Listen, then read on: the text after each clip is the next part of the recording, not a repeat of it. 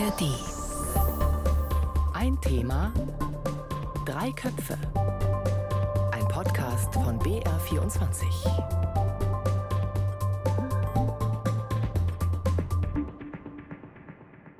Herzlich willkommen zu Ein Thema Drei Köpfe. Ich bin Lisa Weiß und heute geht es unter anderem um Bärenangriffe. Wir verlassen das Haus, um einen Spaziergang oder um eine Joggingrunde zu machen und sind dann sofort im Wald. Das, was ihm passiert ist, kann auch mir passieren, einem anderen Sportler, einer Familie, die mit den Kindern spazieren geht. Ich fühle großen Schmerz, aber auch viel Wut. Wer da spricht, das ist David Panizza. Das ist einer der Freunde des jungen Joggers, der im Trentino in Norditalien von einer Bärin angegriffen und dann auch getötet worden ist.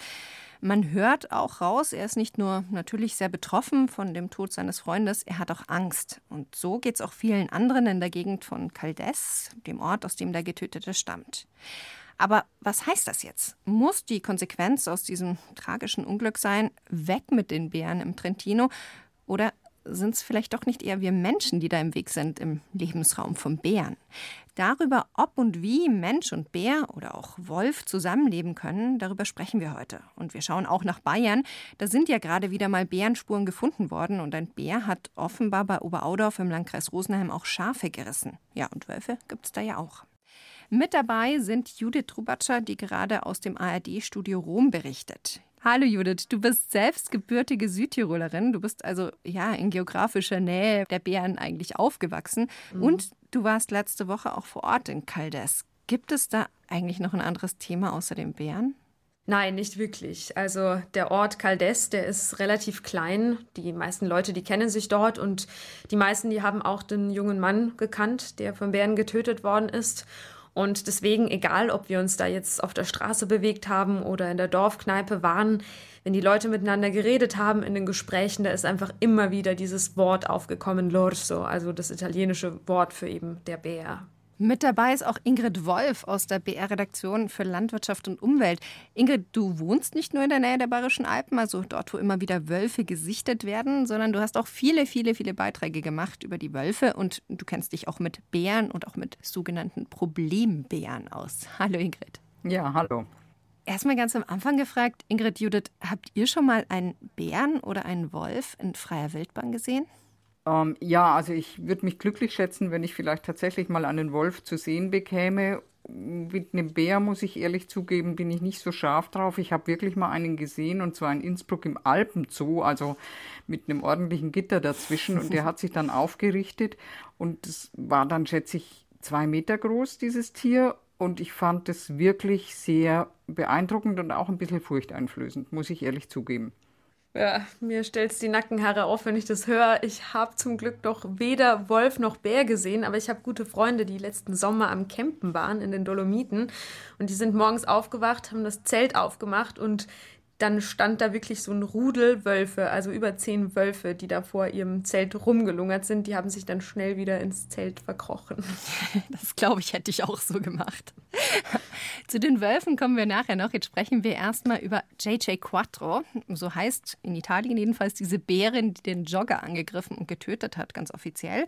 JJ Quattro ist 17 Jahre alt, hat sozusagen berühmte Verwandtschaft. Sie ist die Schwester von Bruno. Ja, genau, das war dieser sogenannte Problembär, der 2006 nach Bayern gekommen ist und da unter anderem Schafe gerissen hat und sich auch aus Sicht vieler Politiker viel zu nah an die Menschen rangewagt hat. Seine Schwester, die hat schon im Sommer 2020 zwei Menschen angegriffen. Sie sollte da schon entnommen werden, so heißt es, wenn große Beutegreifer wie Wölfe oder Bäre abgeschossen werden. Und ein Gericht hat den Abschuss dann gestoppt. Und jetzt hat sie eben im Wald Andrea Papi, diesen 26-jährigen Jogger oder Bergläufer, angegriffen und getötet. Das hat die Obduktion klar ergeben. Judith, wie ist denn dieser Angriff überhaupt abgelaufen? Also hat sich dieser Jogger irgendwie falsch verhalten? Also ob sich der Jogger falsch verhalten hat, das ist schwierig zu sagen. Also klar, er ist durch den Wald gerannt und das sollte man ja vermeiden, wenn man einem Bären begegnet. Es kann gut sein, dass der Bär, das Tier irgendwie erschrocken ist dadurch. Und man hat bei seiner Leiche auch ein Stück Holz gefunden, das ja blutverklebt war, mit dem er sich vermutlich verteidigt hat. Und auch das sollte man nicht tun, sagen Experten. Also am besten sich ruhig verhalten und auf den Boden legen. Ich glaube, was aber hier viel wichtiger ist, also bei JJ Quattro, wie du gesagt hast, dieser Bärin, handelt es sich um ein besonders aggressives Tier. Auch bei der Gefangennahme, sie wurde ja jetzt nämlich gefangen genommen, da hat die Forstwache berichtet, da ist der Bär extrem aggressiv gewesen. Also die hat Fotofallen und Geräte zerbissen. Ich glaube, das ist ganz wichtig zu sagen. Das ist ein Bär, der abnormal aggressives Verhalten zeigt. Ingrid, kann das irgendwie, ja, eine familiäre Prägung sein? Ist das eine Problembärenfamilie, nachdem sie ja auch die Schwester von Bruno ist? Also normal ist es auf gar keinen Fall. Normalerweise verhalten sich Bären nicht so. Was man aber weiß, ist, dass so problematisches Verhalten durchaus in der Familie auch weitergegeben werden kann.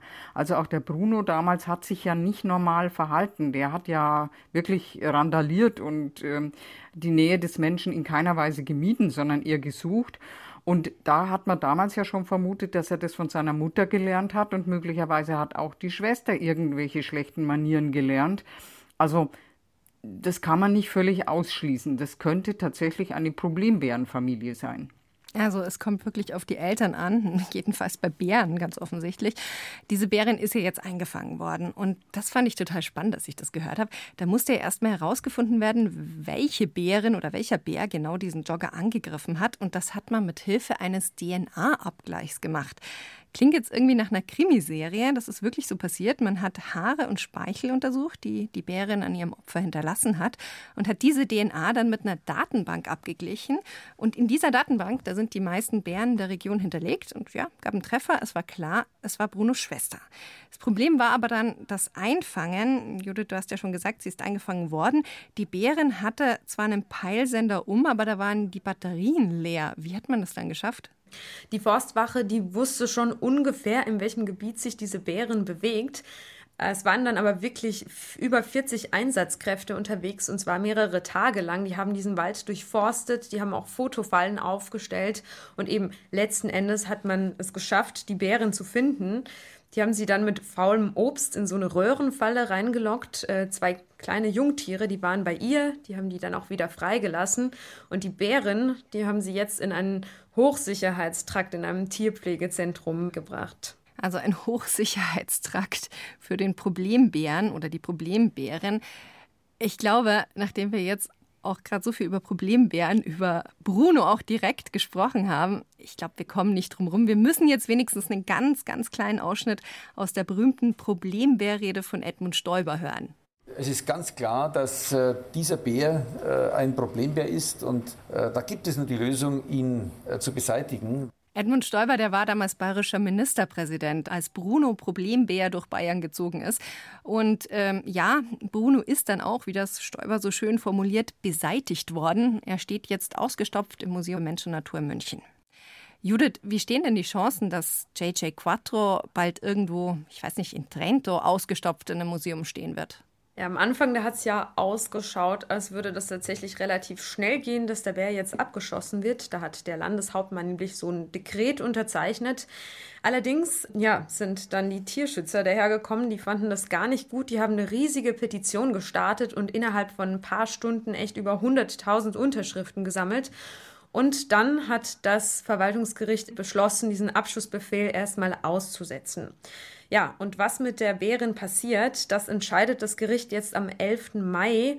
Allerdings, auch wenn das Gericht sagt, Abschuss ja, dann können die Tierschützer da immer noch ähm, beschließen, sich an einen Staatsrat zu wenden. Das wäre die nächsthöhere Instanz. Also ich glaube, es wird auf jeden Fall nicht so schnell passieren, dass JJ Quattro jetzt irgendwo im Museum steht. Aber bei diesen ganzen Abschussgeschichten, da geht es ja eigentlich um EU-Recht, wenn ich da richtig informiert bin. Wie kann es denn sein, dass Bruno, der ja Bienenstöcke ausgeräumt hat und jetzt das eine oder das andere Nutztier gerissen hat, also ja, wie wir es vorhin schon gesagt haben, so ein bisschen randaliert hat, dass der abgeschossen wurde? Und JJ Quattro, die einen Menschen getötet hat, die darf ja dann offenbar weiterleben. Also wie kann das sein, Ingrid? Wie passt das zusammen?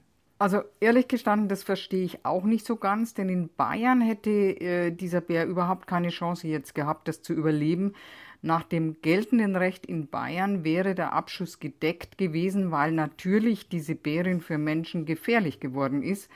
Und selbst bei Bruno, der ja Menschen nicht gefährlich geworden ist und wie du es gerade formuliert hast, nur randaliert hat, das hat ja damals auch als Begründung ausgereicht, um ihn abzuschießen.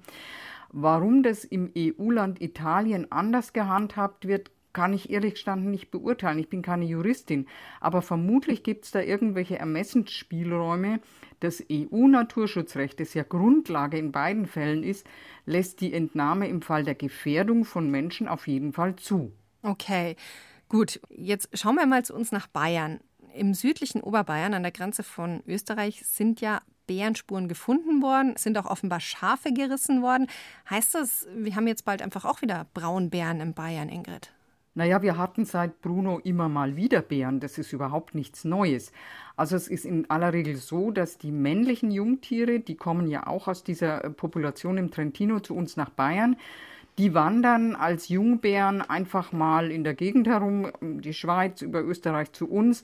Die sind dann eigentlich auf Brautschau. Die suchen ein Weibchen und weil die Weibchen aber standorttreu sind und die bleiben daheim im Trentino, finden die in Bayern keine. Und das ist auch der Grund, warum sie dann in aller Regel wieder heim ins Trentino zurückkehren. Der Liebe wegen sozusagen. Das, genau. Ob sich das jetzt ändert, wenn die Population dort größer wird, Möglicherweise. Bisher haben diese gelegentlich durch Bayern durchziehenden Bären kaum Schaden angerichtet. Also voriges Jahr hat es im Karwendel bei Scharnitz in Tirol einen größeren Riss gegeben. Also das, was ja jetzt wohl auch im Landkreis Rosenheim passiert ist. Die Bären vergreifen sich schon mal an einem Nutztier, aber sowas wie jetzt äh, im, im Val di Sole hat es bei uns nie gegeben. Da waren die völlig unauffällig. Aber der Riss jetzt in Oberaudorf, der passt natürlich in diese aufgeheizte Stimmung, gerade wie das Tüpferl auf dem I. So hart es für den Landwirt ist, völlig ungewöhnlich ist es natürlich nicht. Gerade jetzt im Frühjahr, wenn die Bären sonst noch nichts finden, sind ja überwiegend Vegetarier, aber es wächst halt noch nichts.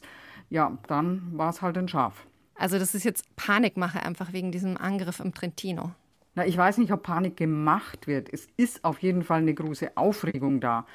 Und ich finde es immer wieder erstaunlich, welche verrückten Emotionen Wolf und Bär auslösen. Das scheint schon irgendwie so eine Art Urangst zu sein. Also eine Freundin von mir in Murnau, die traut sich jetzt nicht mehr zum Joggen, weil äh, Staffelsee West, also dieses Gebiet, ist inzwischen das neueste siebte Wolfsgebiet in Bayern und deswegen geht sie nicht mehr zum Joggen. Rational ist das natürlich völliger Unsinn. Aber Angst ist halt nicht rational. Hm, ja, das ist klar. Aber was würde es denn eigentlich für uns hier in Bayern bedeuten, wenn sich Bären jetzt wieder ansiedeln würden, irgendwie in den Bayerischen Alpen? Also die Fachleute sagen übereinstimmend, dass das extrem unwahrscheinlich ist. Wenn es aber doch so käme, glaube ich, würde sich die Stimmung noch weiter aufheizen. Das Thema wird in Bayern einfach schlecht kommuniziert. Das zuständige Umweltministerium also mein Eindruck ist, die sind auf Dauertieftauchstation und überlassen das Feld tatsächlich emotionalen Scharfmachern. Das kann man bei den Wölfen gut beobachten. Was es aus meiner Sicht bräuchte, wäre jetzt wirklich eine sachliche, inhaltliche Auseinandersetzung über das, was in unserer ja doch sehr dicht besiedelten Agrar- und Kulturlandschaft mit unserem Tourismus, was da möglich ist und was eben nicht. Und insbesondere für die Almbauern, da bräuchte es eben dringend vielleicht auch ein paar schnellere Möglichkeiten, Raubtiere, die übergriffig wären, zu schießen. Gleichzeitig, und das ist mir ganz wichtig, müsste aber die Gesellschaft, also der Steuerzahler, auch die Verantwortung für diesen Herdenschutz mit übernehmen. Es ist halt sehr einfach, wenn man in München wohnt, zu sagen, ich finde es ganz toll, dass es wieder Wölfe und Bären gibt. Das Problem haben damit aber dann andere Leute, nämlich nicht die in München in der Stadt leben. Und wenn Wölfe und Bären wieder bei uns leben, das betrifft jetzt die Landwirte auf der anderen Seite, dann muss man auch akzeptieren, dass man Schafe nachts einfach nicht mehr ungeschützt draußen stehen lassen kann. Dieses Bewusstsein ist natürlich die 200 Jahre, in der wir diese Tiere nicht mehr hatten, völlig verloren gegangen und das brauchen wir wieder. Aber diese Zäune kosten Geld und das die Tierhalter, wenn sie außerhalb eines definierten Wolfsgebiets äh, leben, selbst aufbringen müssen. Und da verstehe ich die Landwirte dann natürlich auch, wenn die sagen, ja, wir brauchen diese Viecher nicht. Sie hm. hat es 200 Jahre nicht gebraucht und wir brauchen sie jetzt auch nicht. Judith, du als Südtirolerin, also wenn du dir so diese Diskussion in Bayern anhörst, lachst du da und denkst, wir sind schon einen Schritt weiter oder wird das genauso heiß diskutiert? Hm. Ich würde sagen, das Thema ist extrem emotional in Südtirol. Also seit vielen Jahren, wenn es um den Wolf geht. Es gibt einfach sehr viele Viehzüchter und Bauern dort. Und auch wenn jetzt, äh, wenn Schafe gerissen werden oder so, dass wirtschaftlich, finanziell irgendwie dann vergütet wird, die bekommen was dafür, dann ist da trotzdem, glaube ich, noch so das Gefühl der Bauern, die bleiben zurück. Ähm, das ist mein Stall, das sind meine Tiere, die gerissen worden sind. Und irgendwie stehe ich da und kann nichts wirklich dagegen tun, bin irgendwie ohnmächtig und so ein bisschen gefangen in meiner Rolle. Hm. Ja, jetzt sind wir beim Thema Wölfe angekommen. Jetzt nochmal vielleicht zurück nach Bayern. Ministerpräsident Markus Söder hat ja gerade eben angekündigt, dass schon Ende dieses Monats eine Verordnung in Kraft sein soll und die soll dazu führen, dass Wölfe einfacher abgeschossen werden können. Ingrid, hat das jetzt auch was mit der Problembärin im Trentino zu tun? Ja, klar. Also die Stimmung ist von Haus aus schon sehr aufgeheizt und auch extrem dynamisch. Das verändert sich ja sehr, sehr schnell. Also innerhalb von Wochen. Die Wölfe werden tatsächlich schnell mehr. Und dazu kommt die Situation im Werdenfelser Land. Da wird ja jetzt im Mai normalerweise beginnt die Weidesaison, da werden die Schafe zumindest auf die Vorweide getrieben. Und dort im Werdenfelser Land, da hat ja der Landkreis den Abschuss von Wölfen beantragt, die überhaupt noch gar nichts gemacht haben. Also das ist ein rein prophylaktischer Abschuss, der da gefordert wird und es wird natürlich sehr heiß diskutiert. Dazu kam jetzt eben dieser tödliche Angriff im Trentino. Zum Wolf kam jetzt noch der Bär dazu, dann jetzt noch ein Schafsriss in Oberaudorf. Und dann, was man auch nicht vergessen darf, natürlich ist in Bayern Landtagswahlkampf. Hm. Also das alles, glaube ich, führt dazu, dass dieses Thema im Moment wirklich äh, super heiß diskutiert wird. Aber wir haben ja vorhin schon gesagt, bei diesen ganzen Wolfs- und Bärenfragen geht es eigentlich hauptsächlich um EU-Recht. Kann denn Bayern überhaupt entscheiden, dass jetzt Wölfe leichter abgeschossen werden können? Also auch da muss ich sagen, es kommt darauf an, was man in so eine ähm, erleichterte Abschussfassung dann reinschreiben würde. Also das EU-Recht lässt den Abschuss von sogenannten Problemtieren ja bereits zu, haben wir ja schon gesagt. Also es ist nicht so, dass im Moment gar nicht geschossen werden dürfte. Tirol hat seit dem 1. April auch eine neue Rechtsgrundlage, mit der sie den Abschuss erleichtern wollen. Tirol hat große Probleme mit Wölfen inzwischen, das ging auch sehr, sehr schnell. Und die Tiroler sagen aber selbst, dass das, was sie da jetzt als neue Verordnung verabschiedet haben, rechtlich eine Gratwanderung hm. sei und sich im Graubereich bewegt. Also da scheint es einfach, wie ich vorhin gesagt habe, Ermessensspielräume zu geben. Da müssen sich die Juristen reinfuchsen. Und ja, möglicherweise wird man das in Bayern jetzt versuchen, diesen Weg. Okay, also Sie müssen sich reinfuchsen, ganz passend zum Thema.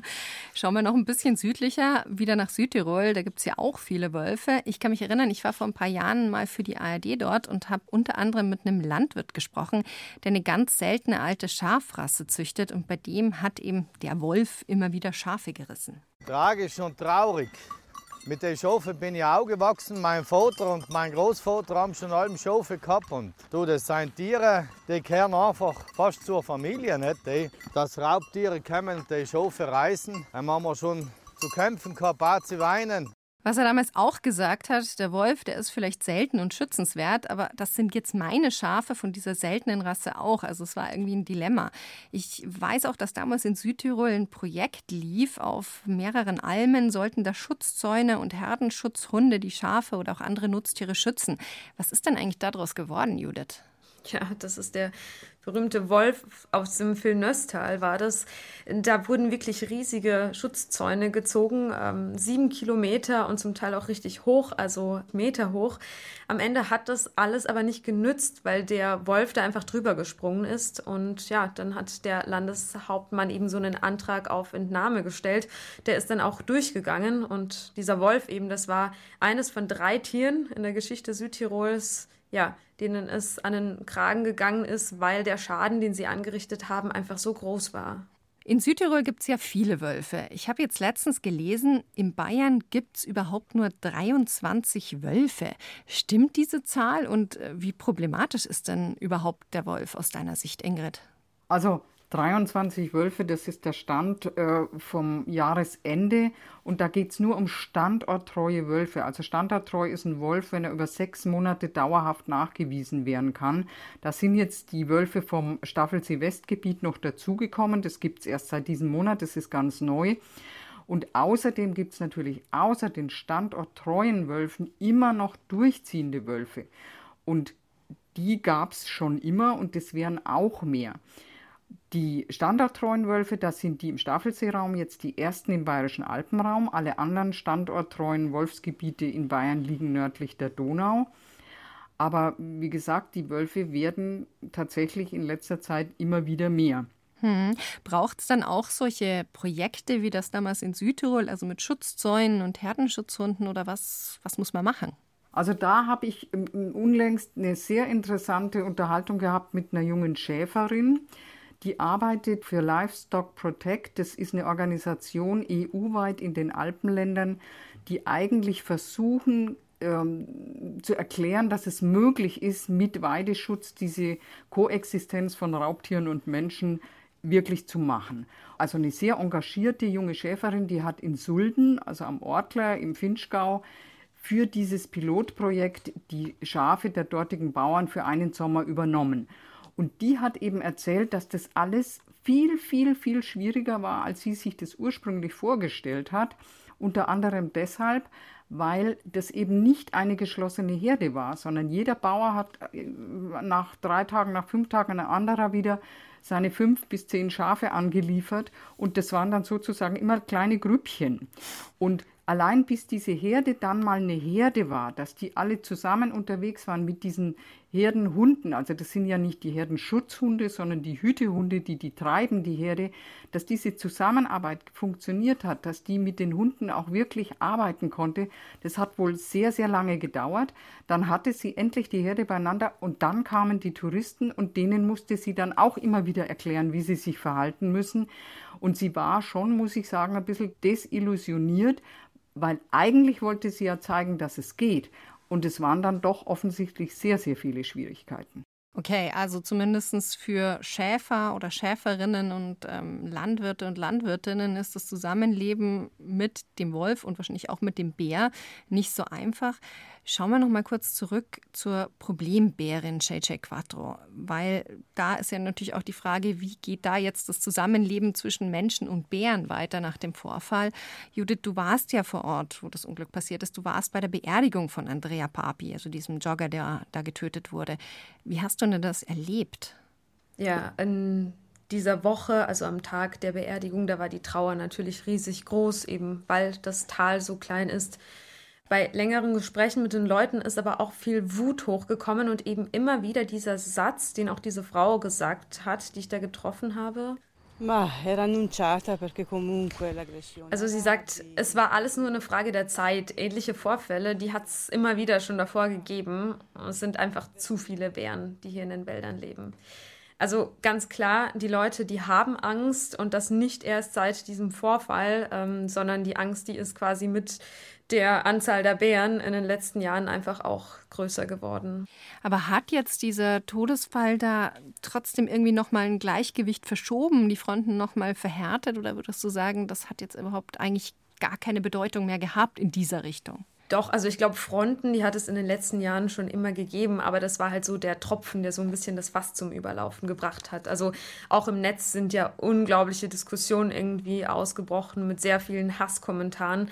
Und ich persönlich hoffe jetzt einfach, dass diese ganze Debatte, die da nochmal aufgebrochen ist, dabei hilft, dass das Thema jetzt wirklich ernsthaft ähm, ja, angegangen wird und vor allem, dass es auch schnell angegangen wird, dass man einfach weitere solche Vorfälle bestmöglichst vermeiden kann. Ja, die Frage ist jetzt, wie kann man diese Vorfälle vermeiden? Also die Bären im Trentino, die sind ja erst vor rund 20 Jahren angesiedelt worden. Das war ein europäisches Projekt.